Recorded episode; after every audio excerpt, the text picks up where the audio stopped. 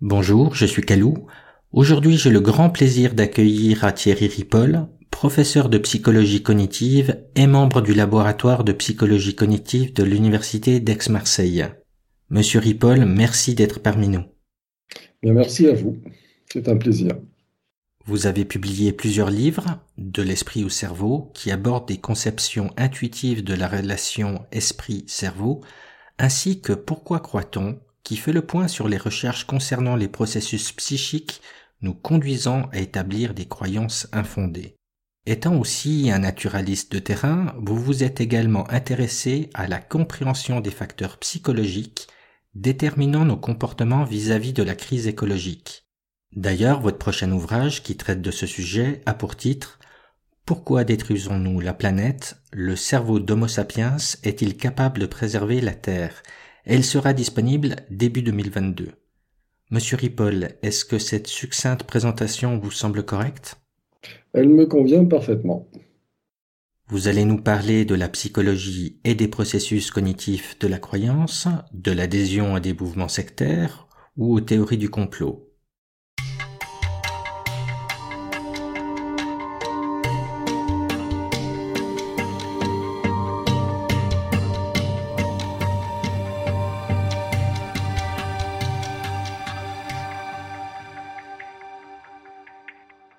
Bonjour, je vais vous parler aujourd'hui des processus cognitifs qui conduisent aux croyances complotistes. Et comme je considère que les croyances complotistes font partie de ce que j'appelle les croyances infondées, je vais dans un premier temps vous parler des croyances infondées. Ensuite, au fur et à mesure de la présentation, je me recentrerai un peu davantage sur ce qui tourne autour du complotisme. Alors, euh, qu'est-ce que c'est qu'une croyance infondée? Ben, On peut la définir, euh, au moins en première analyse, de manière assez simple. Ben, une croyance est infondée quand il y a un décalage évident entre les éléments théoriques ou empiriques qui permettent de soutenir une croyance et la force, la conviction ou la foi que l'on accorde à cette croyance. Alors, de ce point de vue-là, il y a une multitude de croyances infondées. Euh, la plus connue d'entre toutes, probablement, c'est la croyance religieuse, puisque euh, je ne prends pas parti, pour, je me positionne pas pour dire si elle est vraie ou si elle est fausse, mais ce qui est certain, c'est qu'elle est infondée, c'est-à-dire qu'on ne dispose d'aucun élément empirique et d'aucun élément théorique pour pouvoir valider cette croyance. Mais il y a des tas de croyances infondées qui font partie de notre quotidien. Par exemple, toucher du bois va me permettre de réussir quelque chose, ou bien l'astrologie, ou bien croire en des médecines alternatives euh, quelconques. Donc moi, c'est ça qui m'intéresse et que je trouve tout à fait fascinant euh, parce que finalement les humains sont les seuls êtres vivants à être capables euh, de d'accorder une crédibilité totale à des informations, à des croyances, à des concepts qui ne sont pas soutenus. Ça, c'est tout à fait fascinant, surtout quand on sait que euh, ce niveau de foi ou de conviction peut aller suffisamment loin euh, pour conduire des hommes, par exemple, à faire le sacrifice de leur vie. Donc, c'est pas rien, c'est quelque chose qui est très important. Alors, moi, je considère, enfin, quand je dis moi, c'est communauté de, chercheurs qui travaillent autour de ces questions-là, je considère que les croyances, c'est un effet secondaire de la puissance de notre système cognitif. Alors, il faut prendre ça vraiment presque à la lettre, c'est-à-dire que euh, on parle d'effet secondaire pour un médicament. Par exemple, si vous prenez un antalgique, euh, sa fonction c'est de diminuer la douleur, mais l'antalgique, comme n'importe quel médicament, peut avoir des effets secondaires potentiellement indésirables associés. On n'a pas conçu ces médicaments pour ça, mais ils ont aussi euh, l'inconvénient de présenter des effets secondaires. Bien, euh, en fait, notre système cognitif s'est développé, a évolué pour nous donner la puissance qu'il a aujourd'hui, une puissance euh, considérable. Nous sommes les êtres les plus intelligents de l'univers connu, mais de cette intelligence, de cette puissance du système cognitif, dérive une propension très grande à la croyance. Donc nous n'avons pas évolué pour croire, nous avons évolué de sorte à devenir de plus en plus efficaces dans le traitement de l'information, mais associé à cette efficacité, comme un effet secondaire, indésirable selon le point de vue, eh bien, il y a les croyances. Donc, en fait, euh, nous avons une incroyable capacité et une irrésistible propension à produire des fictions. Des fictions qui peuvent être des croyances. Euh, et je veux dire, n'importe qui, vous comme moi, dès lors qu'on est confronté à des situations qui sont un peu problématiques, eh bien, euh, on s'invente une histoire, hein, on se raconte une histoire, pour le dire en termes populaires, on se raconte une histoire pour rendre intelligible la situation à laquelle on est confronté. Et les enfants le font dès leur plus jeune âge. Donc ça, c'est quelque chose qui est propre aux humains, c'est-à-dire que nous essayons toujours de rendre intelligible ce qui est présent dans notre environnement. Ce n'est pas le cas des singes, par exemple, ou même des singes les plus évolués comme les chimpanzés. Et c'était Harari qui disait que jamais on ne pourra faire en sorte qu'un chimpanzé se prosterne devant une statue représentant un dieu. Pourtant, les chimpanzés sont très intelligents, mais jamais ils ne pourront faire ça. Nous, nous pouvons. Nous pouvons parce que notre capacité de produire des fictions peut porter sur euh, des éléments qui sont hors de notre univers, c'est-à-dire une capacité spéculative qui est tout à fait hors du commun. Euh, derrière euh, cette capacité à produire des fictions, il y a une obsession qu'on va retrouver dans beaucoup d'aspects de la pensée humaine qui est l'obsession du monde caché. Cette obsession du monde caché, elle est très importante parce que elle signifie que les humains sont capables de spéculer sur des choses qu'ils ne voient pas. Contrairement à une vache. Une vache, elle ne va pas spéculer sur ce qu'elle ne voit pas. Son univers est limité à ce qu'elle perçoit. Pas nous. Et ça, c'est fondamental et c'est pas négatif parce que je rappellerai quand même que c'est le propre des philosophes, par exemple, de penser un monde qui n'est pas visible. Si vous prenez l'allégorie de la caverne de Platon, c'est exactement ça. Mais c'est aussi le propre des scientifiques que de chercher des explications euh, qui impliquent parfois des, des, concepts, des lois, des éléments, des forces qui ne sont pas directement visibles. Mais c'est aussi le propre des croyants que de rechercher un monde caché et de faire l'hypothèse d'un monde caché. Et si je prends le cas du complotisme, qui est un cas particulier de croyance, eh bien, vous savez sans doute que un des slogans euh, caractéristiques de la pensée complotiste, c'est que nous cachetons. Donc il y a cette idée, derrière l'idée du complot, il y a l'idée bien sûr que c'est caché, parce qu'un complot qui ne serait pas caché, bah, c'est plus un complot. Hein. Donc on retrouve dans toutes les croyances cette dimension du monde caché et elle est très présente dans le complotisme. Alors, euh, la, thèse que je développe dans mon livre, Pourquoi croit-on C'est que derrière l'infinie variété des croyances infondées, j'en ai évoqué quelques-unes, eh bien, c'est assez curieux, mais les processus cognitifs ou neurocognitifs sont similaires ou identiques. Alors, ça peut être gênant, notamment pour les, croyants au sens religieux du terme. Ça peut être gênant d'admettre que ce qui provoque la croyance en Dieu est de même nature que ce qui provoque, par exemple, euh, la croyance en la télépathie. Euh, et pourtant, c'est bien la même chose qui est en jeu et je vais vous le montrer euh, progressivement. Alors, pour pour avancer, ce que je vais faire maintenant, dans un premier temps, c'est vous présenter quelques caractéristiques de notre système cognitif qui nous conduisent à croire. Alors, je n'en présente que quelques-unes, il y en a beaucoup, mais je pense suffisamment pour que vous fassiez une idée de ce qui est au cœur du fonctionnement cognitif d'un croyant. Alors, je vais commencer par cette petite question. Est-ce que vous êtes analytique ou intuitif? Qui fait référence à une dichotomie euh, très classique en psychologie cognitive. Et bien sûr, si vous ne connaissez pas le domaine, vous allez vous demander ce que j'entends par là. Alors, je, vais vous le préciser, mais je vais le préciser au travers de petits problèmes que je vais vous poser. Le premier problème est celui-ci. on rentre donc un peu dans le détail hein, de ce qui se passe dans le cerveau quand on produit des croyances. Hein. Une raquette de tennis et un jeu de balle sont vendus 11 euros. La raquette de tennis coûte 10 euros de plus que le jeu de balle. Combien vaut le jeu de balle? Alors il est très probable que comme la plupart euh, des, sujets humains normaux, vous répondiez 1 euro. Euh, et cette réponse euh, est fausse, parce que si le jeu de balle vaut 1 euro et que la raquette vaut 10 euros de plus que le jeu de balle, c'est qu'elle vaut 11 euros, et donc ça fait un total de 12 et non plus de 11. En fait, la bonne réponse est 0,5. Alors, je, sais que certains ne comprennent pas ce que je suis en train de dire. C'est pas grave, vous aurez le temps d'y réfléchir. Mais ce qui est important ici, c'est de constater que euh, nous avons produit une réponse qui s'est imposée, qui est venue très facilement, sans effort, et qui pourtant est erronée et à laquelle, euh, au moment où je l'ai produite, j'ai considéré qu'elle était probablement bonne.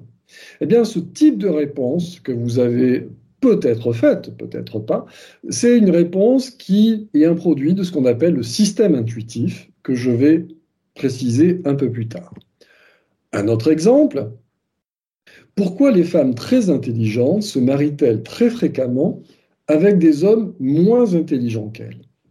Alors bien souvent, euh, quand on pose cette question, euh, les personnes interrogées développent des théories psychologisantes du type bah, peut-être parce qu'elles sont très intelligentes, donc qu'elles ont eu l'habitude de maîtriser leur monde et qu'elles ont choisi un homme moins intelligent qu'elles euh, pour pouvoir le maîtriser. Bon, en fait, c'est la réponse qui revient le plus souvent, mais elle est pas très légitime, parce que la réponse est d'ordre statistique. Euh, ou probabiliste, si vous voulez. Tout simplement, si vous êtes extrêmement intelligent, que vous soyez un homme ou une femme, vous aurez du mal, d'un point de vue statistique, à trouver quelqu'un de plus intelligent que vous. De même que si vous mesurez 2 mètres 30, homme ou femme, euh, ça sera difficile de trouver un partenaire qui mesurera plus de 2 mètres 30. Donc, là encore, vous avez été amené à produire une réponse qui semble aller de soi, qui satisfait notre intuition et qui est fausse. Et la réponse en termes statistiques, qui est la bonne, n'est pas, une réponse qui nous est très naturelle, parce que le cerveau n'aime pas trop les statistiques. Donc, dans tous les cas, dans ces deux cas, pardon, c'est le système intuitif qui a produit des réponses fausses. Le système analytique euh, fonctionne de manière beaucoup plus lente et aurait pu produire la réponse attendue. Alors, je vais maintenant, à partir de ces exemples, euh, qui était là pour un peu ancrer les choses, définir ce que l'on attend, par traitement analytique et intuitif, parce que vous allez voir que ça a un lien très étroit avec euh, la production de croyances.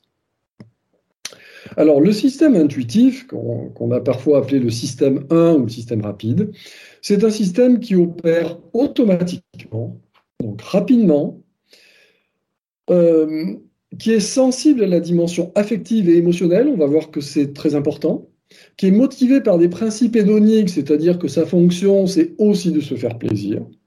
Et c'est un système qui est réfractaire à la remise en cause, en tout cas qui ne sait pas mettre en, euh, exploiter des moyens pour se remettre en cause.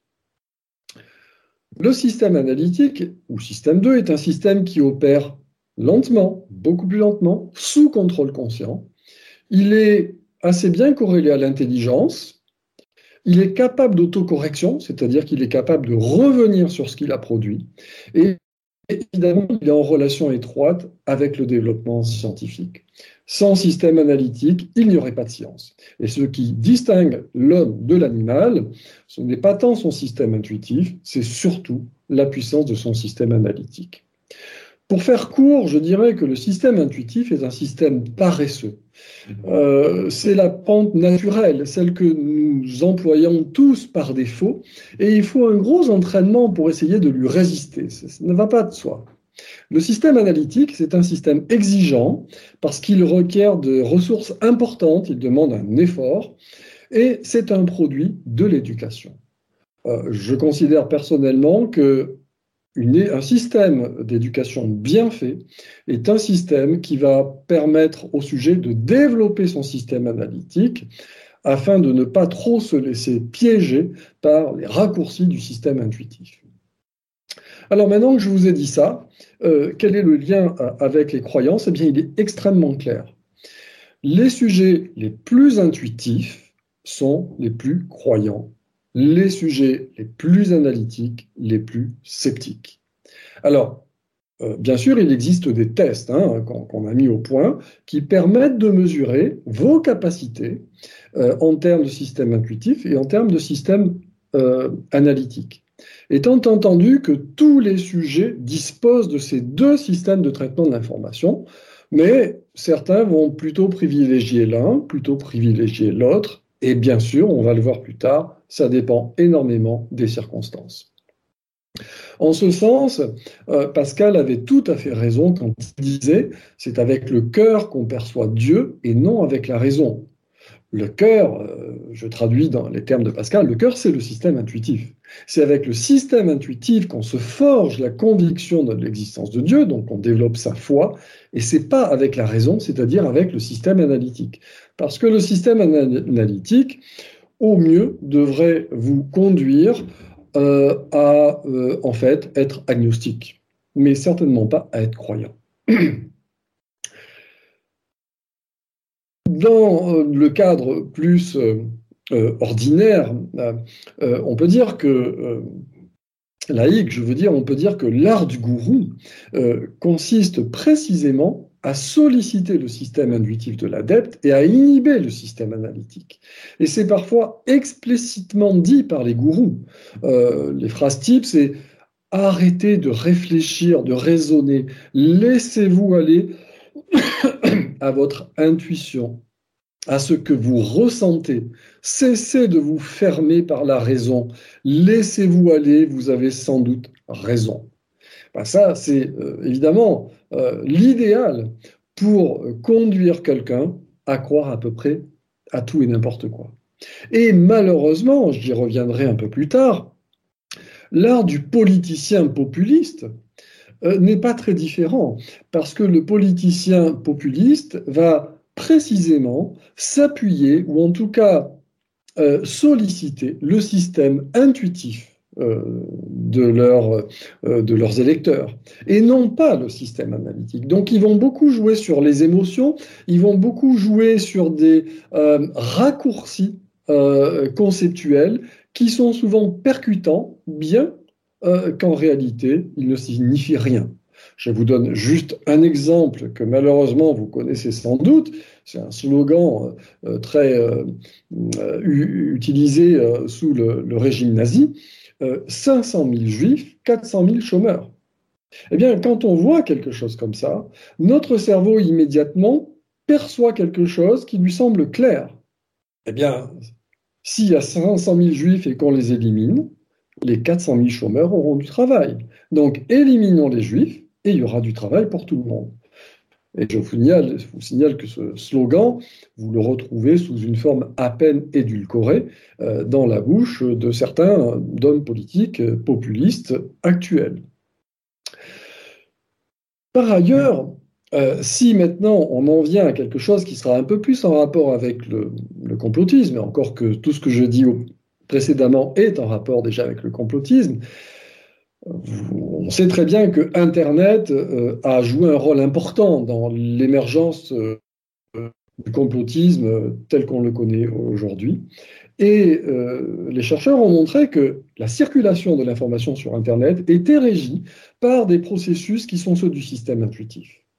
Et euh, c'est ce qui fait malheureusement euh, que les informations les plus choquantes, les plus simples, les plus grossières, les plus émotionnellement fortes, mais aussi les plus fausses, circulent six fois plus vite que les informations valides. Si vous voulez qu'une information circule vite, vous avez plus de chances de la faire circuler si elle est fausse que si elle est vraie. Et ça, c'est évidemment dramatique parce que du fait qu'Internet est régi par des processus de nature intuitive, on peut craindre que Internet participe aux idées complotistes qui sont précisément développées à partir du système intuitif.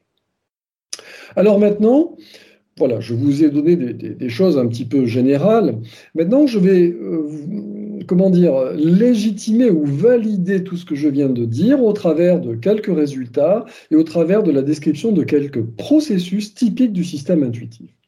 Alors, je vais commencer par vous présenter cette expérience de Penny Cooks, qui est, extrêmement rigolote et intéressante, euh, qui concerne notre réceptivité au bullshit.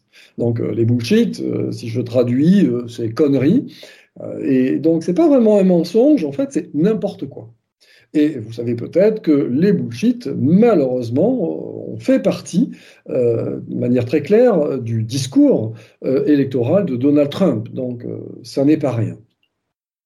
Alors, qu'est-ce qu'ils ont fait, ces auteurs? Ils se sont inspirés d'un gourou américano-indien qui s'appelle Deepak Chopra, que vous pouvez voir sur Internet, qui est un mystique sans doute très opportuniste, euh, très très riche, qui développe des théories qui sont parfaitement creuses, mais qui euh, euh, séduisent des millions de personnes dans le monde. Et donc, ils ont pris certains mots typiques qu'on retrouve toujours dans les discours de Chopra. Et ils ont euh, développé un algorithme qui reprend ces mots de manière totalement aléatoire et qui constitue des phrases, c'est l'algorithme qui les invente, qui vont respecter bien sûr les règles syntaxiques de l'anglais, puisque Pennycook est anglophone, mais ça serait pareil pour le français.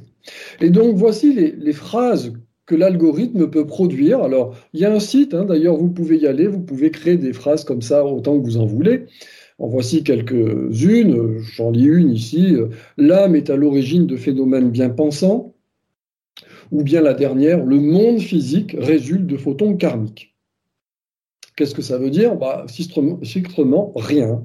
Ce sont des bullshit qu'un ordinateur a produits de manière absolument aléatoire.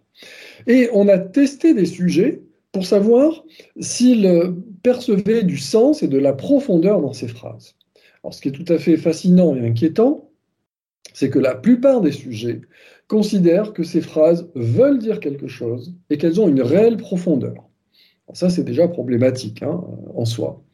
Mais la seconde information euh, très intéressante, c'est que plus les sujets sont croyants de manière générale, plus les sujets tendance à faire fonctionner leur système intuitif et plus ils accordent du sens à ces conneries, à ces bullshit.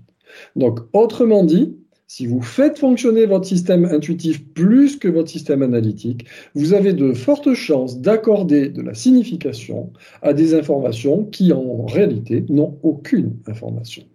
Donc ils ont trouvé une corrélation négative entre le niveau de croyance religieuse l'acceptation de bullshit et la capacité analytique.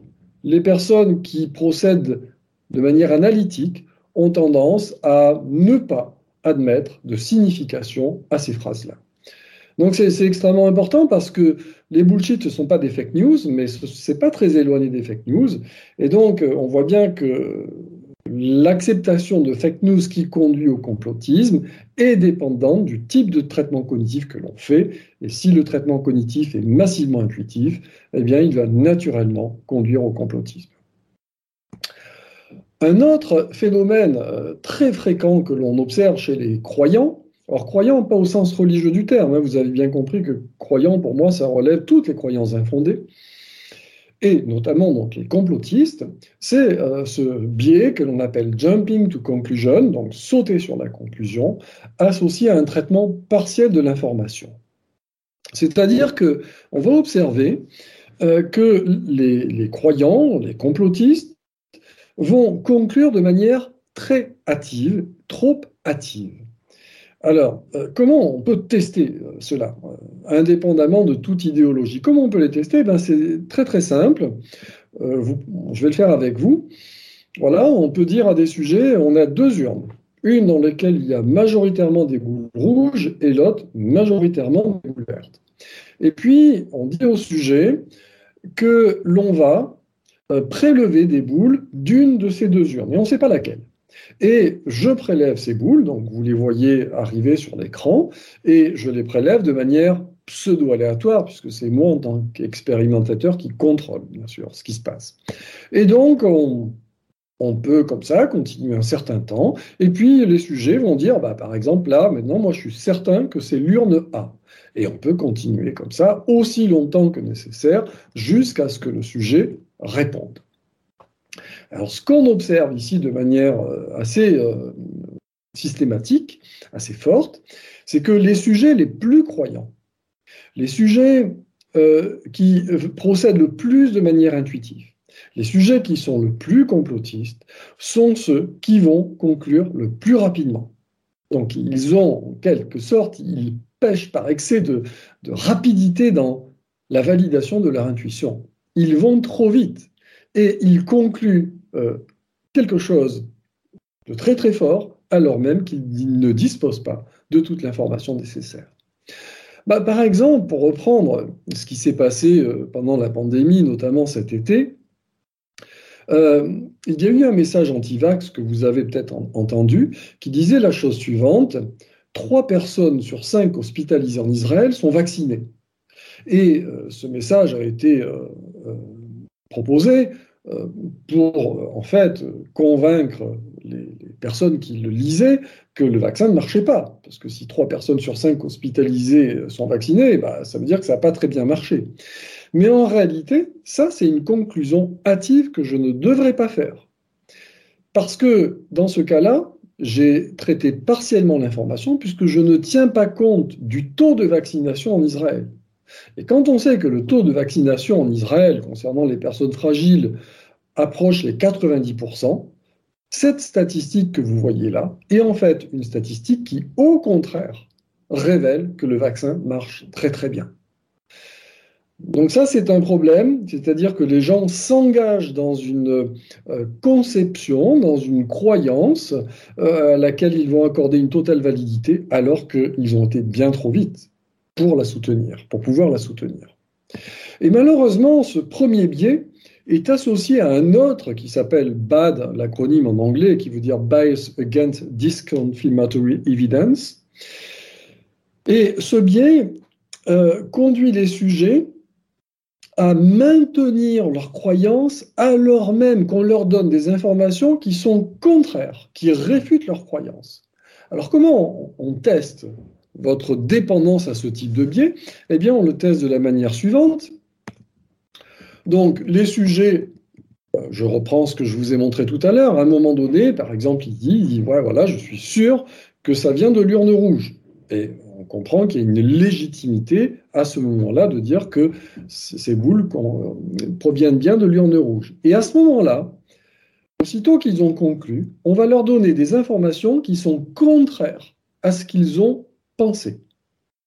Absolument contraires. C'est-à-dire, on ne leur présente des boules vertes sans interruption. Et là, c'est assez dramatique parce qu'on s'aperçoit que plus les sujets ont conclu rapidement, et moins ils sont enclins à revenir sur leurs croyances, fut-elle mauvaise. Donc non seulement les sujets qui concluent le plus vite font souvent des erreurs liées à la rapidité de leur conclusion, mais une fois qu'ils ont conclu, ça leur est plus difficile que pour les autres euh, de revenir sur leurs conclusions. Donc la conjonction de ces deux biais fait que les croyances s'installent facilement, mais sont difficiles à remettre en cause. Alors, un autre euh, processus qui joue un rôle très important dans, la croyance est lié au fait que notre cerveau, c'est une machine à faire des inférences causales.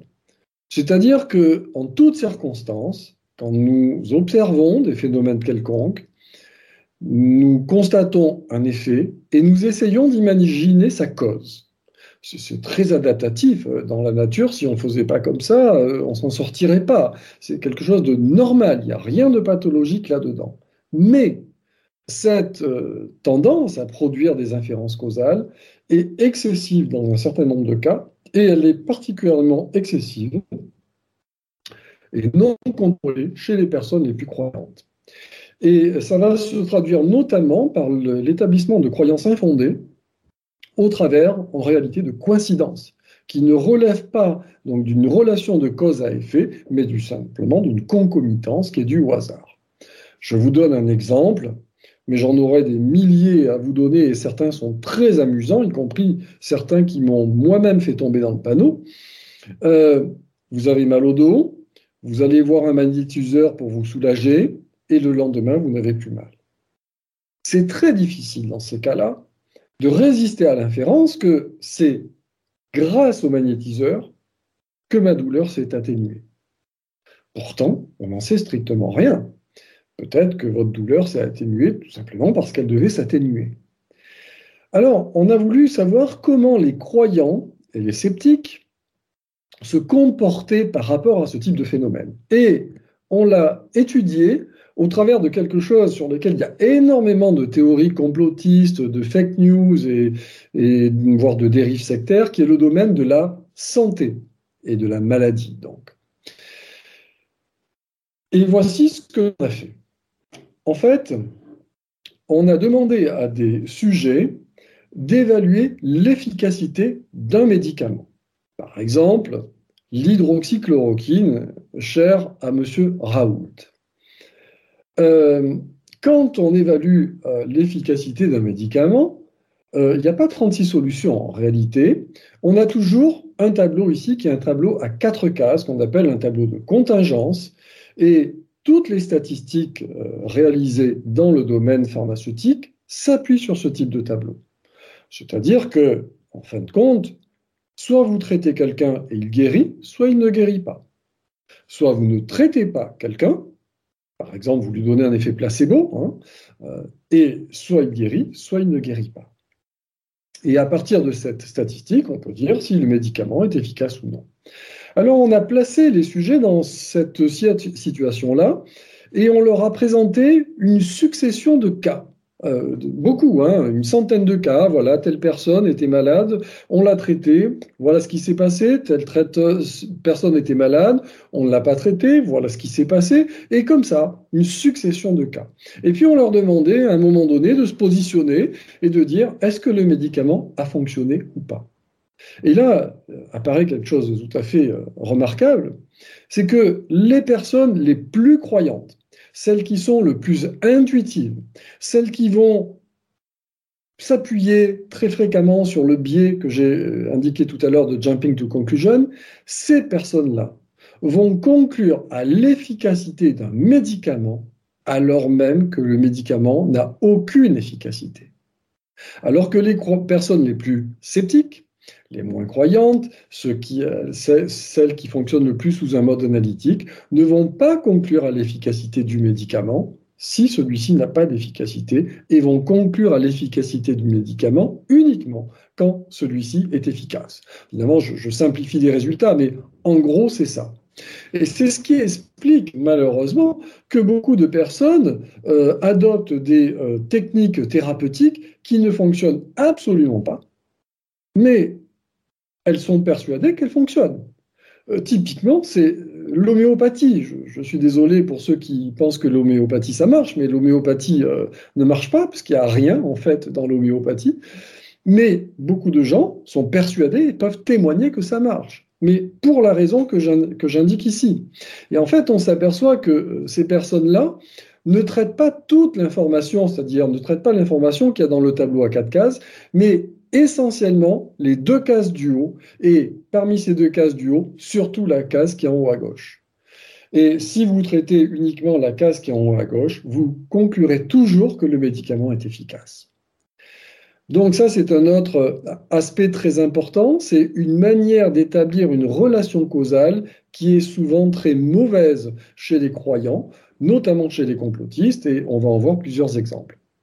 C'est la raison pour laquelle lorsque les personnes, j'ai souvent tenu ce discours-là pendant la crise de cette pandémie de Covid-19, je disais aux gens, mais arrêtez de vous fier à des cas singuliers, arrêtez de croire tel ou tel témoignage, regardez les statistiques. Il n'y a que les statistiques qui peuvent vous renseigner sur l'efficacité d'un médicament. Le problème, c'est que notre cerveau n'est pas vraiment prêt à, adopter des raisonnements statistiques, on préfère les cas singuliers et les témoignages. Par ailleurs, un autre ici processus qui est tout à fait étonnant mais qui joue un rôle important dans la croyance religieuse et dans le complotisme. Alors je sais que c'est très étonnant, mais c'est comme ça. C'est-à-dire que nous avons, euh, notre cerveau a une propension euh, adaptative, hein, pour certaines raisons que j'exposerai plus tard, mais souvent excessive, de détecter des états mentaux et de détecter de l'intentionnalité, donc des intentions, euh, sur des objets ou à propos de phénomènes qui sont dépourvus d'états mentaux ou qui sont dépourvus d'intentionnalité. Alors, vous-même, peut-être il vous est arrivé d'insulter votre ordinateur quand il buguait ou votre voiture quand elle ne démarre pas. Ben, ça n'a aucun sens puisque votre ordinateur ne comprend rien et votre voiture non plus. Et pourquoi vous le faites? C'est pas simplement parce que vous êtes énervé, c'est parce qu'une part de vous-même, une part très archaïque de votre cerveau, euh, finalement, n'est pas très loin de penser que votre ordinateur, il est capable de penser, il est capable de vous embêter. Idem pour votre voiture. Ça peut vous paraître étonnant, mais je pourrais vous montrer que c'est comme ça que ça se passe. Et en fait, regardez ces images, c'en est une belle illustration. Euh, vous avez vu que immédiatement, vous avez perçu des visages. Immédiatement, vous avez perçu même peut-être des états mentaux associés à ces, euh, objets. Mais évidemment, ces objets, ce ne sont pas des visages. Mais le cerveau, lui, ne peut pas s'empêcher, et c'est à partir de processus très complexes, à identifier malgré tout des visages, voire même des intentions. Et regardez les euh, images suivantes.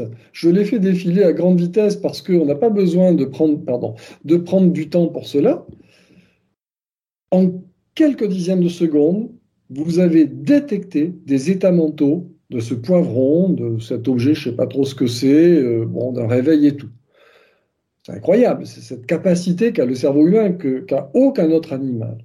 Eh bien, cette capacité, elle est adaptative. Elle est adaptative parce que quand on était des hommes préhistoriques et qu'on était dans la nature, c'était très important de détecter des animaux qui potentiellement pouvaient avoir l'intention de nous manger. Par exemple, ce tigre, vous seriez bien avisé de le percevoir comme un prédateur et pas comme quelque chose qui représente rien, alors qu'on voit qu'une partie du tigre.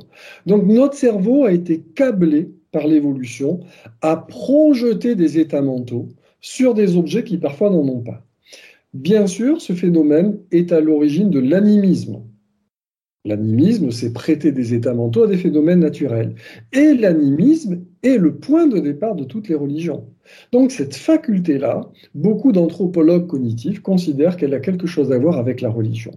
Mais elle a quelque chose à voir aussi avec le complotisme, puisque euh, ce sont toujours les mêmes processus qui sont en jeu. Alors, euh, comment euh, on l'a fait?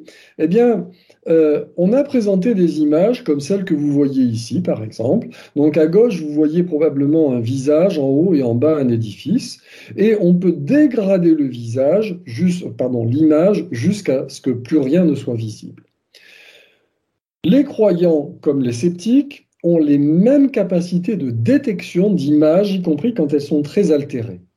Par contre, les croyants, et notamment les complotistes, vont avoir tendance à percevoir des images signifiantes alors même qu'il n'y a que du bruit visuel, c'est-à-dire des objets qui ont été déposés aléatoirement. Donc, même en l'absence d'images signifiantes, les croyants et les complotistes voient quelque chose qui a du sens. Évidemment, c'est très lié au complotisme, puisque les complotistes perçoivent des intentions qui n'existent pas. Mais c'est exactement le processus perceptif qui est en jeu ici.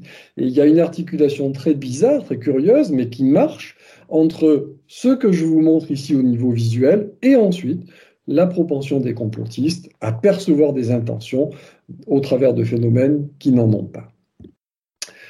Et puis, bien sûr, il y a ce biais sur lequel je vais aller très vite, mais qui est extrêmement puissant, qui est le biais de confirmation, euh, qui est tout simplement lié au fait qu'on aime bien avoir raison et que nous recherchons toujours, ce qui n'est pas idiot d'ailleurs, hein, euh, nous recherchons toujours des informations qui confirment nos croyances avec une force absolument irrésistible. Et il faut être très conscient de ce biais pour essayer d'éviter qu'il nous piège. Mais il est très très puissant. Et euh, bon, c'est ce qui fait que, par exemple, si vous êtes de droite, vous allez plutôt lire euh, Le Figaro, et si vous êtes de gauche, vous allez plutôt lire, euh, je ne sais pas moi, Libération. Mais évidemment, avec Internet, le phénomène est amplifié. Puisqu'on connaît très bien ce phénomène-là, le complotiste va se créer une bulle idéologique, une bulle informationnelle, et il ne va circuler sein des informations qui confortent sa position.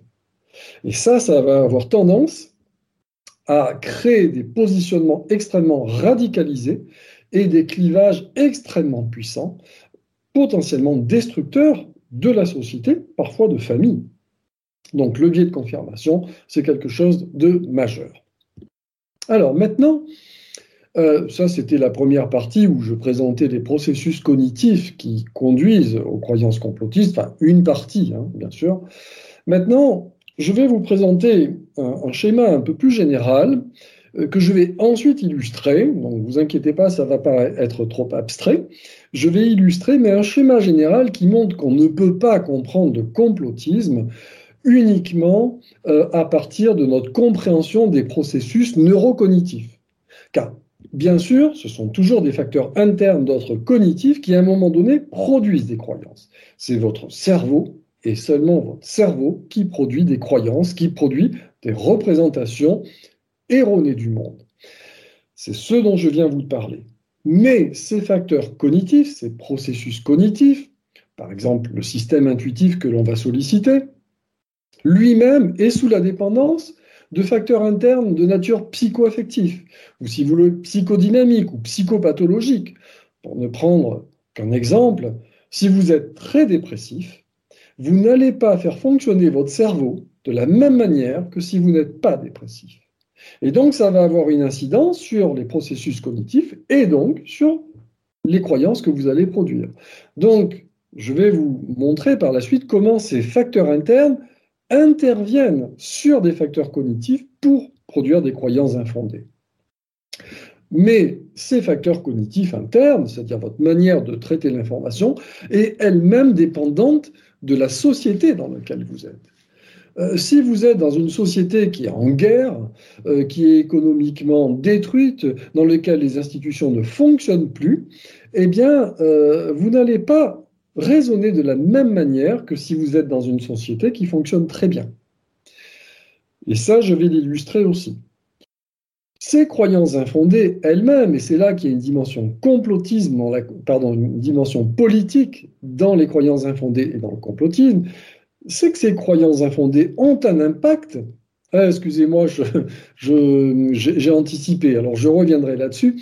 Euh, excusez-moi. Ce que je veux dire ici, c'est que l'environnement social lui-même détermine notre état psychique général. Si vous êtes dans une société en guerre, il y a de fortes chances que vous soyez moins heureux que si vous êtes dans une société en paix. Et donc, indirectement, la société détermine, au travers de votre état mental général, comment vous allez penser. Et je reviens donc à ce que je disais précédemment. Ces croyances infondées ont une, euh, comment dire, une puissance politique puisqu'elles vont déterminer quelque part le devenir de votre société. Par exemple, au travers d'un bulletin de vote. Quand vous votez, vous votez aussi à partir de croyances. Et pire encore, euh, si vous êtes un djihadiste islamiste radicalisé et que vous mettez euh, des bombes ou que vous mitraillez les gens du Bataclan, eh bien c'est bien parce que vous avez des croyances infondées qui ont déterminé une action qui a un impact énorme sur la société. Donc le sujet que l'on aborde ici, c'est pas simplement un sujet euh, qui intéresse la psychologie cognitive ou les neurosciences, c'est un sujet éminemment sociétal, aux implications sociétales importantes, et je vais tout doucement arriver à cela. Alors, je vais euh, maintenant euh, vous donner quelques illustrations de ces interactions possibles entre le système cognitif et soit des aspects environnementaux, sociétaux, soit des aspects de nature psycho-affective ou psychodynamique. Alors euh, là, je vais vous présenter une expérience assez amusante de Gervais et Noren Zayan, qui ont voulu euh, voir s'il était possible de booster le système analytique ou de booster le système intuitif au travers, vous allez voir, d'une expérience très très drôle, de telle sorte que on va modifier l'adhésion de, des sujets qui étaient étudiés par rapport à des croyances religieuses. Et voici ce qu'ils ont fait. Ils ont présenté ces photos à des sujets. Alors certains sujets voyaient le penseur de Rodin, ici à gauche, et d'autres sujets voyaient le discobol à droite. Et pour des raisons que je ne vais pas développer ici, ils supposaient que le fait de voir le penseur de Rodin allait booster le système analytique et le fait de voir le disco, discobol allait booster le système intuitif. Et donc, ils ont donné ces photos à des sujets séparés et ensuite, ils les ont évalués sur leur capacité de résoudre des problèmes du type de ceux que je vous ai présentés au début et comment ils euh, admettaient des croyances religieuses. Et là, le résultat est tout à fait surprenant les sujets qui voient le penseur de Rodin sont plus performants en termes de résolution de problèmes complexes comme ceux que j'ai exposés tout à l'heure, et surtout, ils évaluent avec beaucoup moins de certitude les croyances religieuses.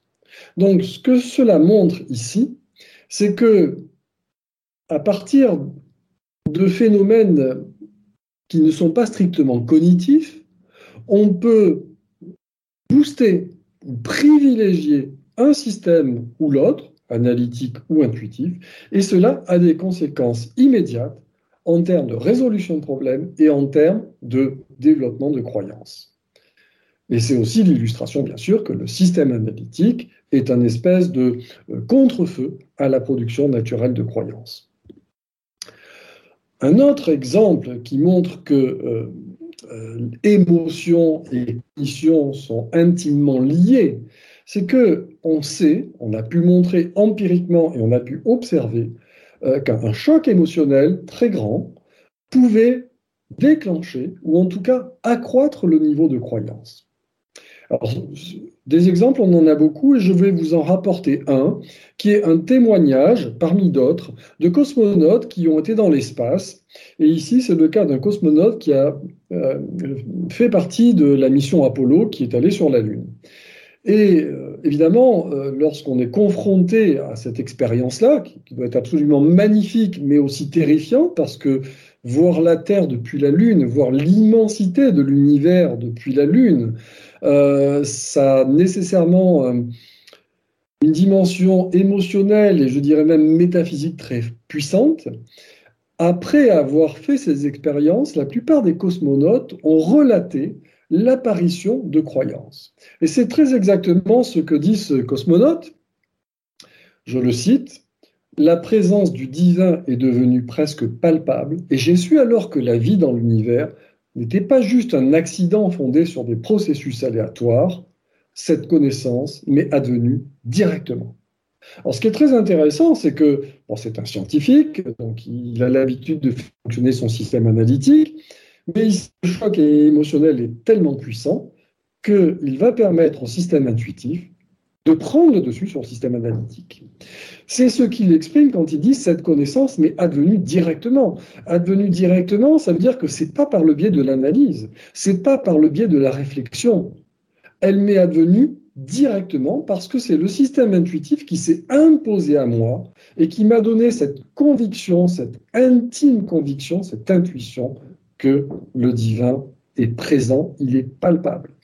Et notez bien ici qu'il ajoute L'univers n'est pas un accident fondé sur des processus aléatoires, ce que l'on va retrouver dans le complotisme, parce que les croyants et les complotistes n'acceptent pas l'aléatoire. C'est quelque chose qui horripile les croyants de manière générale. D'ailleurs, beaucoup de complotistes vous diront, et comme si ça, ça pouvait être dû au hasard. Et à partir de là, ils vont développer une théorie complotiste. Mais oui, ça peut être dû au hasard. C'est ça le problème. Donc ça, c'est un élément qui montre à quel point notre système cognitif est dépendant d'une dimension émotionnelle qui peut être boostée selon les circonstances.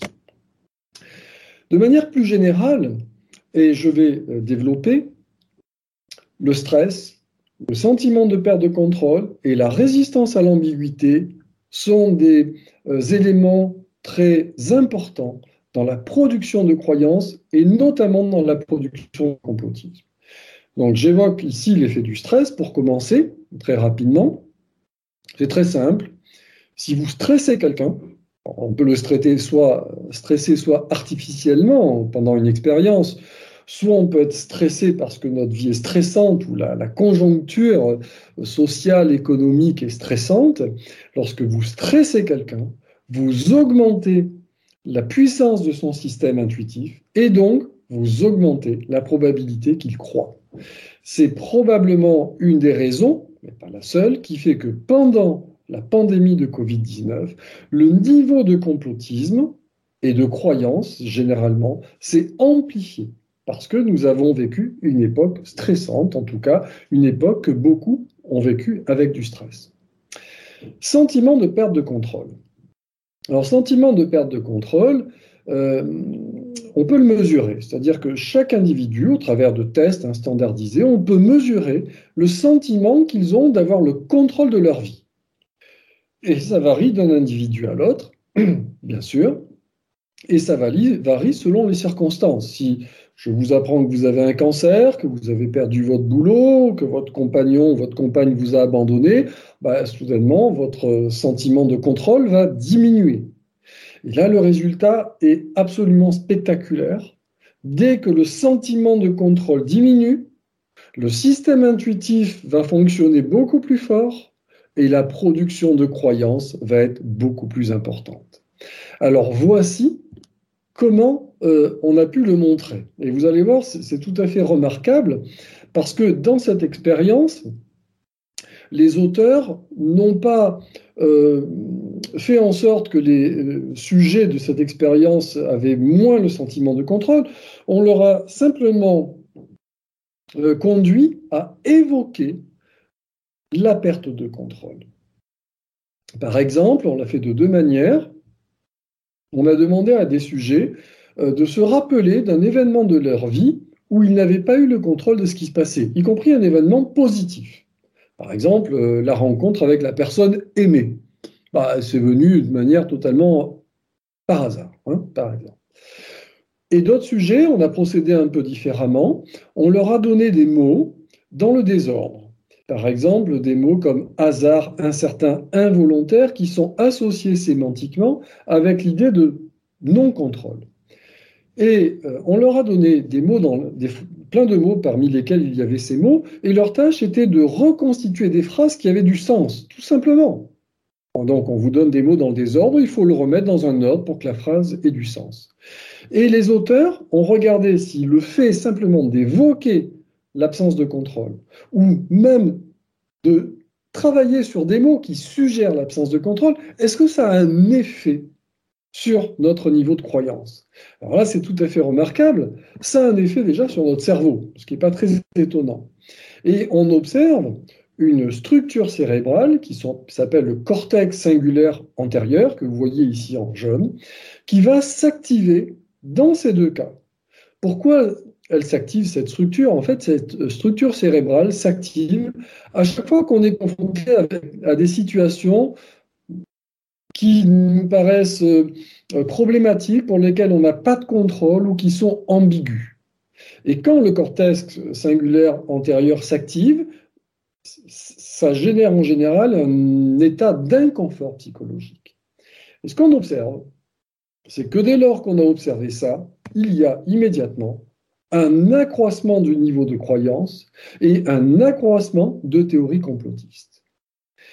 Et plus encore, ce qui est tout à fait intéressant et qui sera important pour la suite, c'est que lorsque le cortex singulaire antérieur est activé parce qu'on a le sentiment de ne pas contrôler ce qui arrive autour de nous, il suffit, par exemple, pour des croyants, hein, il suffit d'évoquer Dieu, de prononcer le mot de Dieu, pour que ça contribue à diminuer l'activité du cortex singulaire antérieur et donc que ça permette d'apaiser le sujet. Donc on voit que la croyance, comme le complotisme, c'est une réaction compensatoire à un état psychologique, on va dire, inconfortable. Et la croyance a comme effet, en retour, de rétablir un état psychologique plus confortable.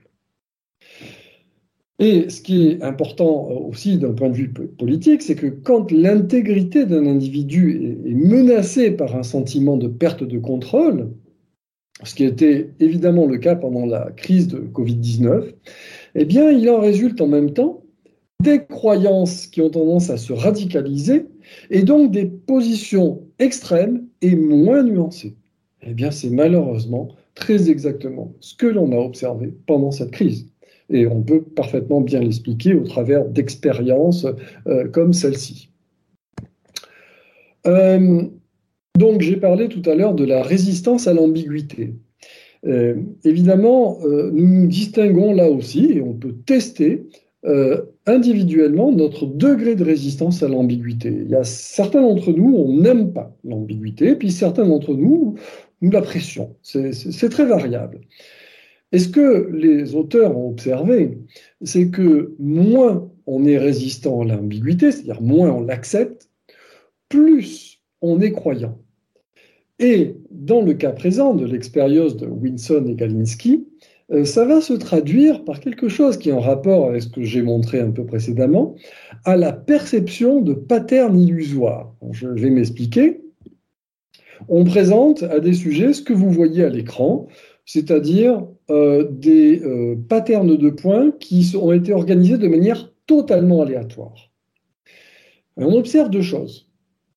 Plus les sujets, ou plutôt, excusez-moi, moins les sujets euh, acceptent l'ambiguïté, plus ils vont avoir tendance à voir des patterns, y compris quand il n'y en a pas. Et si on accroît le sentiment d'ambiguïté, par exemple en donnant des informations qui sont ambiguës hein, pendant une expérience, à ce moment-là, on va encore accroître la perception de patterns illusoires. Et ça, c'est typique des complotistes. Les complotistes fonctionnent comme ça, sur ce type d'image mais c'est aussi ce qu'ils font dans l'interprétation des informations qu'on leur donne, puisqu'ils vont percevoir en quelque sorte des patterns illusoires, c'est-à-dire ils vont percevoir des causalités qui n'existent pas. C'est-à-dire ils vont percevoir des organisations là où il n'y en a pas. Le Covid-19, par exemple, ne peut pas être le produit du hasard. C'est probablement l'œuvre euh, de euh, démocrates richissimes euh, que je ne citerai pas dans une version, par exemple, complotiste d'Equanon. C'est typiquement ce qui se passe dans le complotisme. Donc, les sujets les moins résistants à l'ambiguïté, soumis à des textes ambigus, perçoivent des formes dans un bruit visuel. Et ce sont aussi les plus complotistes.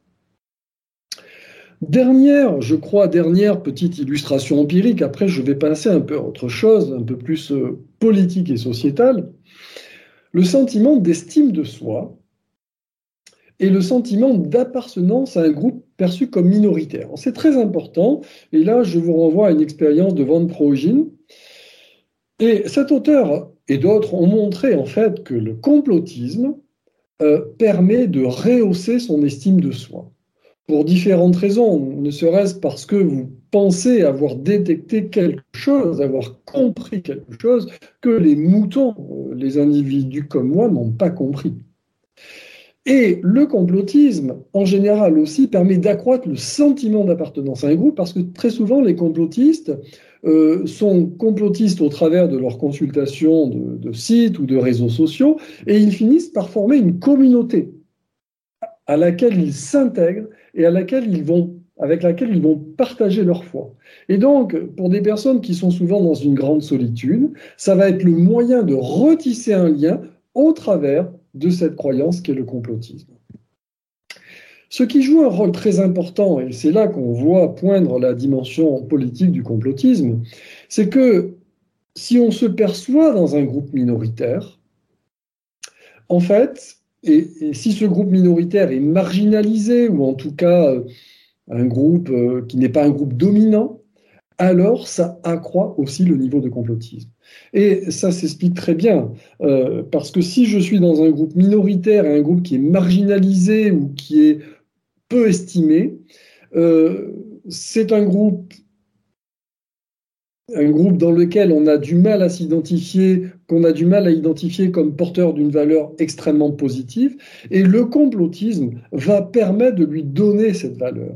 C'est-à-dire que le complotisme va permettre de doter ces personnes-là d'un discours contestataire, voire guerrier, de révolte, qui a une certaine beauté.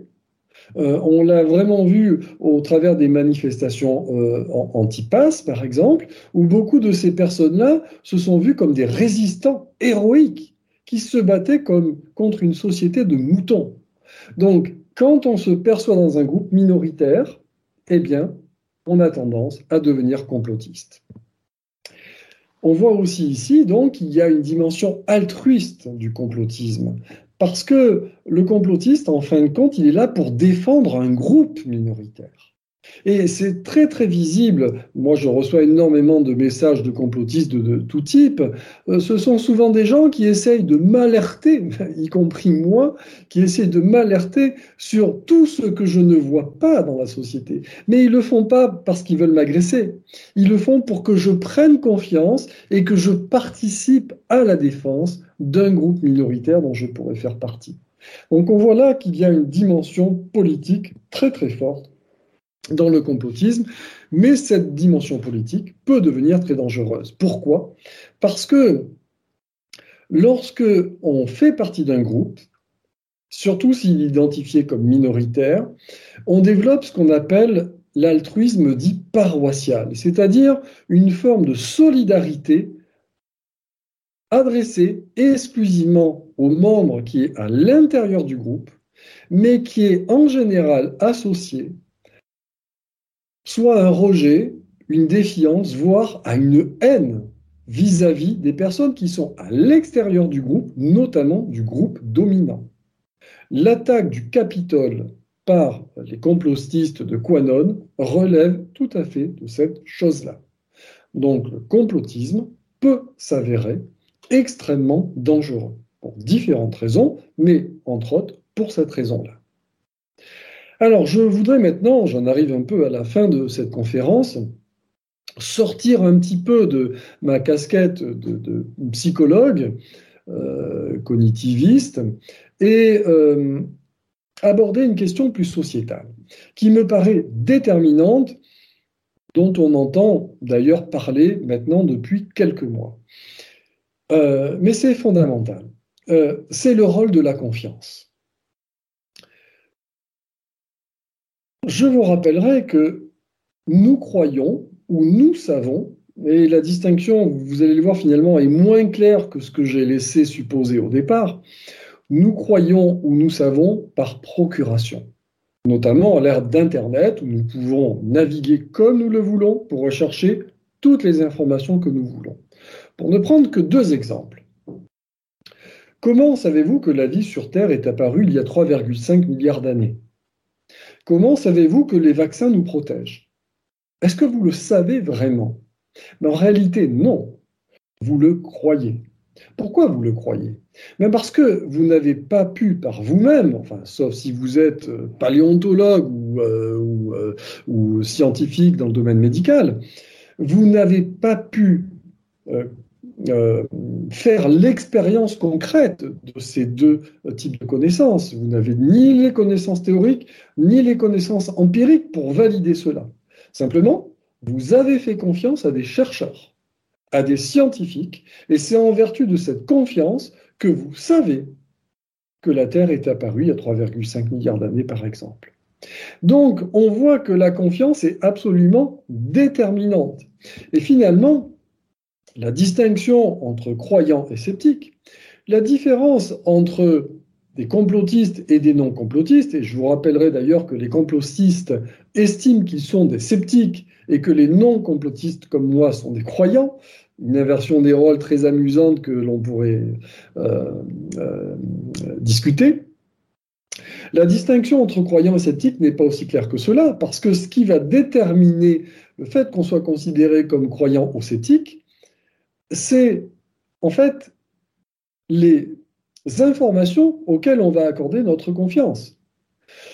Si vous accordez votre confiance à des personnes que vous dites que la Terre, qui vous disent que la Terre est plate, eh bien, vous êtes complotiste. Vous croyez que la Terre est plate. Mais moi, je crois que la Terre est ronde parce que je fais confiance à d'autres personnes. Donc, on voit que ce qui est très important, c'est euh, quel véhicule de l'information on va considérer comme crédible. Et le problème, c'est que dans notre société, la confiance, de manière générale, a régressé ou s'est déplacée. C'est-à-dire que on dit souvent que la transmission verticale de l'information, c'est-à-dire celle qui va des experts, par exemple des scientifiques, euh, aux citoyens euh, standards, cette circulation de l'information n'est plus vraiment soutenue par beaucoup de gens. Et au contraire, la, circulation horizontale de l'information, c'est-à-dire celle qui se fait au travers de mes amis, euh, de mes amis sur les réseaux sociaux, de ma famille, cette circulation d'information va devenir prépondérante. Mais c'est extrêmement grave, parce qu'à ce moment-là, la parole des experts est totalement remise en cause. Celle qui compte, c'est finalement les témoignages des gens qui sont autour de nous, notamment sur les réseaux sociaux, et c'est la porte ouverte à peu près à n'importe quoi. Et c'est ce qui fait que nous sommes rentrés dans l'ère du relativisme, du postmodernisme, associé avec, bien sûr, une conception très anti-système qui est, soutenue par les, les partis populistes, notamment d'extrême droite, et bien sûr, soutenue par le populisme. C'est extrêmement dangereux parce que et ça, nous l'avons montré empiriquement, les humains ne sont pas très doués pour distinguer le vrai du faux. Alors là, vraiment, on est très mauvais. Il y a plein d'expériences qui l'ont montré.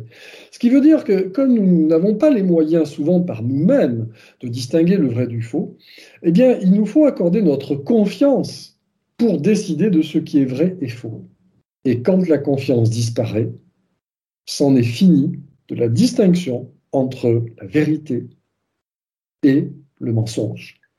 Et je crains que l'on soit rentré dans cette époque-là, d'autant que l'univers politique, qui semble prendre un poids considérable depuis quelques années, euh, évidemment, euh, se nourrit de tout cela.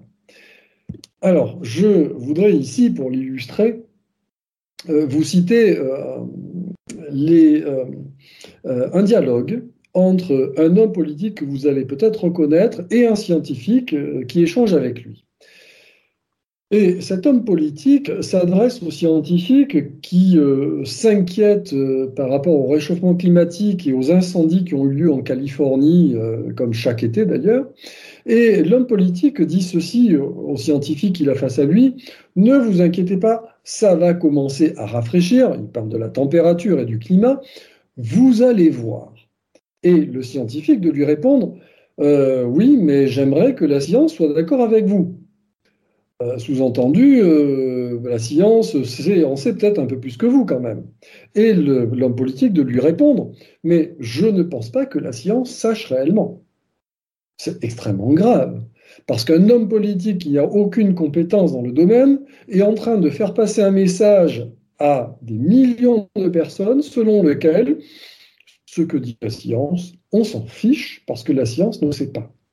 Cet homme politique, c'est Donald Trump, qui est pour moi la caricature du populiste, qui a contribué de manière massive à instaurer cette ère fake news et du complotisme. Je cite deux autres tweets dévastateurs de ce Donald Trump fameux. La vérité n'est pas la vérité. C'est absolument terrible la vérité n'est pas la vérité. C'est-à-dire que c'est le vrai bullshit parce que euh, là, Donald Trump se fiche même des règles élémentaires de la logique puisqu'il admet que A n'est pas A.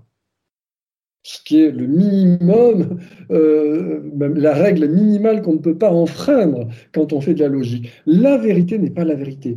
Mais plus loin encore, ben, il n'y a plus de vérité. Ça n'existe pas la vérité.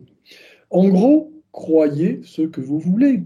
Laissez-vous aller à croire ce que vous voulez, ce qui vous fait plaisir, ce qui vous fait du bien. Et plus loin, dit-il, mon instinct est plus fiable que le cerveau des autres. je traduis mon système intuitif, celui de Donald Trump, qui avait un système intuitif sans doute assez développé, mais un système analytique qui, à mon avis, était au ras des pâquerettes.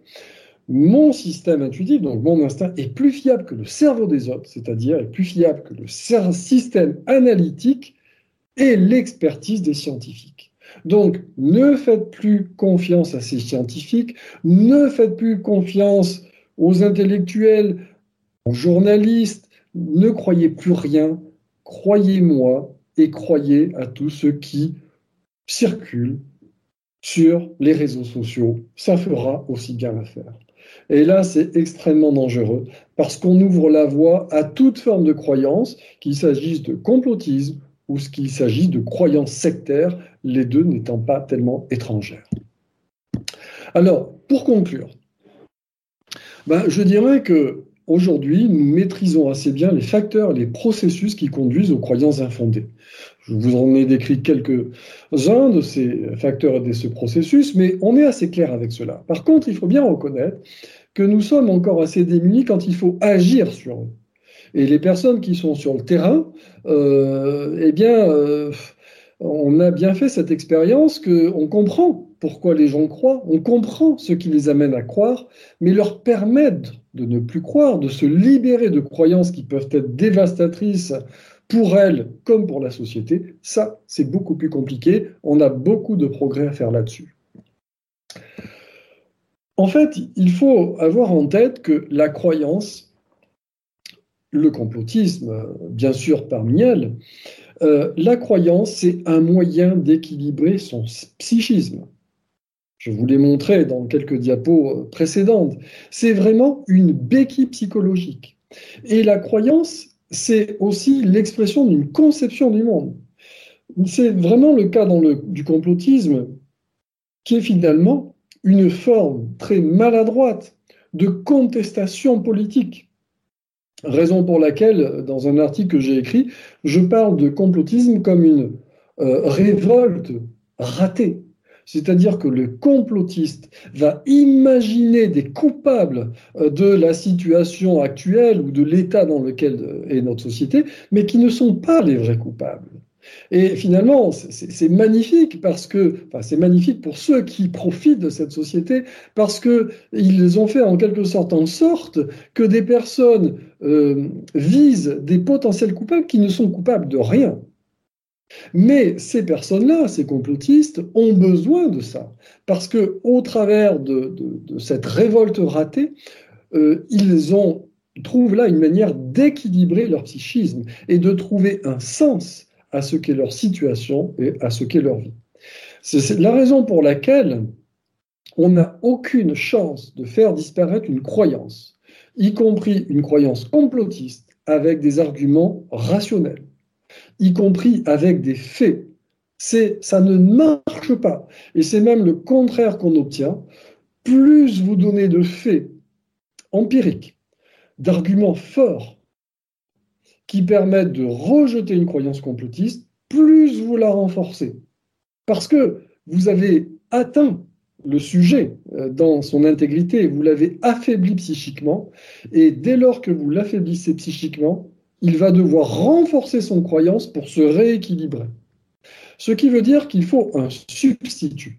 Il faut pouvoir proposer aux croyants, quel qu'il soit, un substitut qui va se substituer à la croyance dont il est victime. Et ça, c'est extrêmement difficile. Je n'ai pas trop le temps d'en parler. Mais de mon point de vue, et je finirai là-dessus, je crains que nos sociétés libérales et démocratiques boostent le complotisme. Pourquoi? Je, vais m'en expliquer. Euh, et je vais faire un peu de politique. Une société néolibérale, c'est une société qui est fondée sur le principe de la compétition, qui euh, accroît le niveau de précarité et qui accroît le niveau d'inégalité.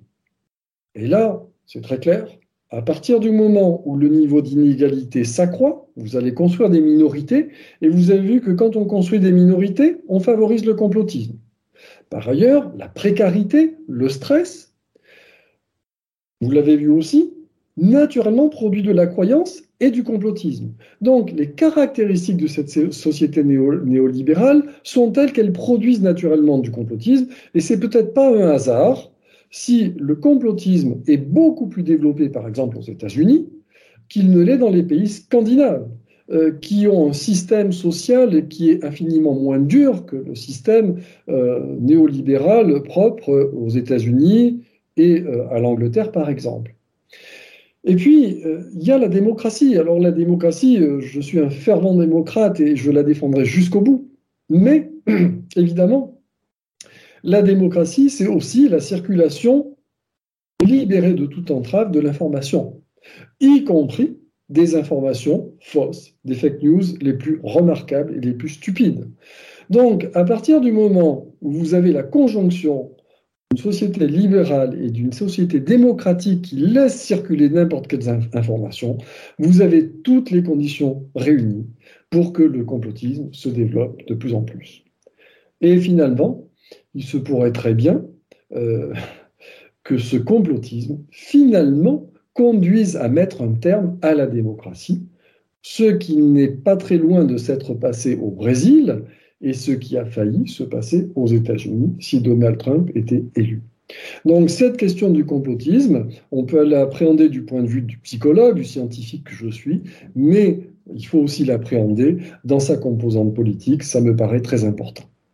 Voilà, pour cette conférence. Je vous remercie et j'espère que vous avez pris plaisir à réfléchir avec moi euh, sur cette question du complotisme. Alors merci beaucoup Monsieur Ripoll pour cette passionnante conférence. Je souhaiterais en profiter pour vous poser quelques questions. Je me suis permis de faire une petite synthèse des études IFOP de 2018 et 2019 par l'Institut Jean Jaurès et Conspiracy Watch. Ces études nous apprennent qu'il y a environ 75% des Français qui croient à au moins une théorie du complot, et il y a trois fois plus de jeunes adultes que de seniors qui adhèrent au moins à cinq théories. Qu'en pensez-vous? Oui, euh, c'est tout à fait correct. Hein. Je veux dire, après, on peut toujours discuter des ordres de grandeur parce que euh, ça dépend euh, de la manière euh, d'interroger euh, des gens. Donc il y a eu quelques discussions autour de ça pour savoir si les questions étaient vraiment bien formulées. Euh, et bon, il y a des aspects qui sont critiquables, mais grosso modo, ça donne un ordre d'idées tout à fait important. Moi, ce que je retiendrai comme information importante de tout ça, c'est que malheureusement, le complotisme se développe davantage chez les jeunes que chez les seniors. Euh, et on peut l'expliquer de différentes manières. On peut l'expliquer parce que les jeunes sont beaucoup plus euh, euh, familiers d'Internet et des réseaux sociaux. Et on sait qu'Internet et les réseaux sociaux ont contribué à euh, euh, la production de croyances complotistes, mais c'est aussi probablement parce que les jeunes, euh, naturellement, du fait de leur jeunesse même, se trouvent dans une situation psychologique est souvent de vulnérabilité face à une société qui est pas facile, une société dans laquelle ils n'ont pas encore trouvé de place, et quand ces éléments-là sont présents, alors on a plus de chances de voir apparaître des théories complotistes. Alors justement, si l'on prend par exemple le réseau social Twitter, ce réseau est basé sur l'instantanéité, il agit donc avant tout sur l'émotionnel, ce qui ne peut que renforcer la croyance irrationnelle. Absolument. C'est pas le hasard si euh, Trump euh, a utilisé, a exploité ce réseau social de manière absolument compulsive, puisque euh, on dit qu'il lui arrivait parfois de, produire 100 tweets par jour. On se demandait où il avait encore le temps de réfléchir à, ce qu'il faisait, s'il écrivait 100 tweets par jour. et effectivement, c'est dramatique parce que comme on a un nombre de, de, de caractères extrêmement limité dans Twitter, on ne peut que euh, communiquer euh, des idées simples, voire simplistes, euh, caricaturales, qui sont précisément celles qui vont donner lieu aux croyances complotistes. Donc ce, type de média, de mon point de vue, est dévastateur. Les études IFOP nous apprennent aussi qu'un Français sur trois est facilement perméable. Et comme vous l'avez évoqué, les jeunes adultes sont plus encore. Mais quid des enfants? Bon, d'abord, les, enfants, bien souvent, jusqu'à un certain âge, ne font que relayer ce que leur disent les parents. donc, malheureusement, il y a des familles par exemple des familles qui sont prises dans des, systèmes sectaires. Vous avez des enfants qui, véhiculent les idées de la secte, et il en va de même pour, pour le complotisme. Mais euh, de mon point de vue en tout cas, alors je sais qu'il y, a un début de réflexion là-dessus, mais il serait très urgent euh, de permettre euh, aux enfants, euh, au moins dès le collège, donc à l'âge de 11 ans à peu près, il serait très urgent de leur donner quelques outils pour éviter euh, d'adhérer à des croyances complotistes parce que euh, c'est très facile euh, de convaincre un enfant. Un enfant extrêmement vulnérable et si on ne le forme pas un peu, il y a de fortes chances pour qu'il tombe dans le panneau. Et vous savez, moi j'ai des, étudiants qui sont plus des enfants, hein, qui, ont entre 18 et, et 25 ans en moyenne. Mais je discute souvent avec eux et je peux vous garantir que beaucoup d'entre eux sont complètement perdus. Euh, il m'arrive de travailler avec eux sur des, des, sites web ou des informations euh, qui sont clairement complotistes. Et euh, très franchement, ils sont totalement démunis et me disent clairement, mais nous, on ne sait plus ce qu'il faut croire.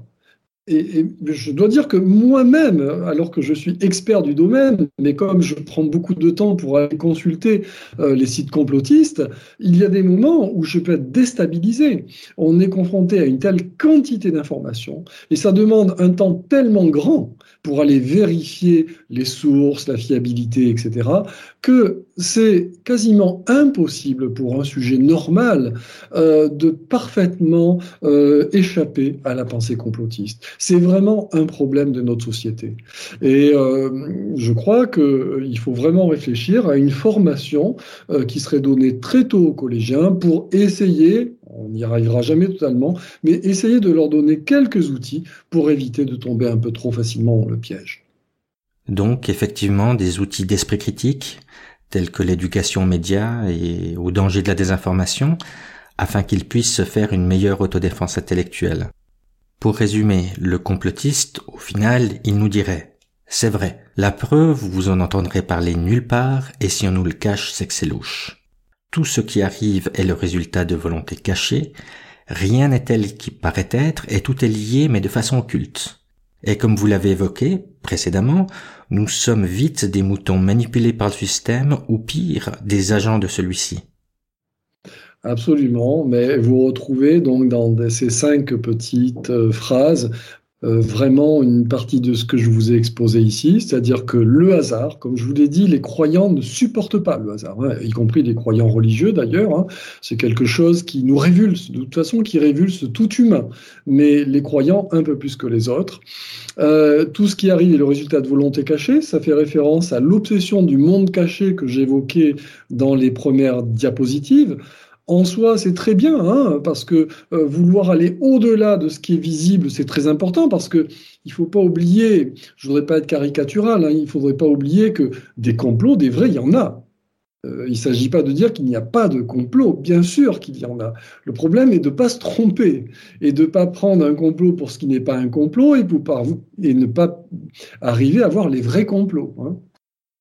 Rien n'est tel qu'il paraît être. Eh bien, c'est encore cette idée-là que euh, ce qui est visible ne rend pas compte du réel, qui est un réel qui est plus puissant, qui est dissimulé, qui est caché. On trouve ça en philosophie, on trouve ça dans les sciences et on trouve ça dans le complotisme.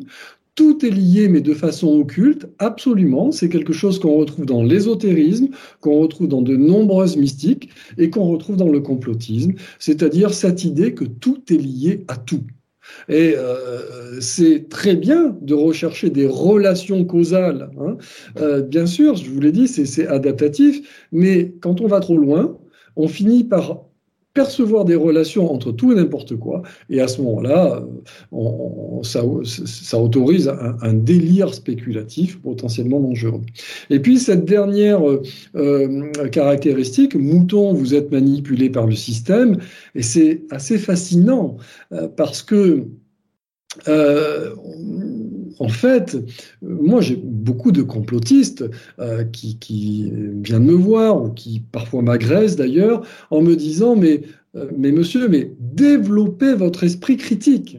Alors évidemment, ça, me fait assez bizarre, moi qui suis un, chaud partisan de la formation à l'esprit critique, que des gens viennent me dire, mais vous n'avez pas d'esprit critique. Et c'est là qu'on voit que l'esprit critique en tant que tel ne suffit pas. C'est parce que les, complotistes sont persuadés d'avoir un esprit critique. Alors ça, c'est extrêmement drôle. Et puis il y a cette dimension très importante dans le complotisme, c'est que finalement, ce sont des élus euh, on retrouve ça dans le phénomène sectaire hein, d'ailleurs. Hein. Ce sont des élus, c'est-à-dire ils font partie de ceux qui ont compris, de ceux qui ont détecté le complot mondial. Et nous autres, les personnes qui n'adhèrent pas à ces croyances complotistes, nous sommes des moutons. Nous nous contentons de croire ou de, euh, de lire et d'écouter ce que nous disent les médias de masse, alors que eux ont l'originalité, ont la perspicacité d'aller écouter ce que l'on trouve dans les médias alternatifs. Donc c'est c'est vraiment extrêmement complexe et euh, parfois très déstabilisant, y compris pour moi lorsque je suis confronté à des complotistes qui me disent bah écoutez, il faut peut-être que vous développiez votre esprit critique et que vous cessiez de croire n'importe quoi. Donc il y a un renversement des rôles. C'est-à-dire que pour un complotiste, je suis un croyant. Je suis un croyant. Et mais c'est tout simplement parce qu'on ne dispose pas, euh, dans un certain nombre de cas, de critères absolument stricts euh, pour distinguer ce qui relève de la croyance ou ce qui ne relève pas de la croyance. Et les complotistes euh, s'en servent. Eh bien, merci beaucoup, Monsieur Ripoll, de nous avoir accordé ce temps et ce partage de connaissances et j'espère à tout bientôt. Eh bien, merci beaucoup à vous et bonne continuation.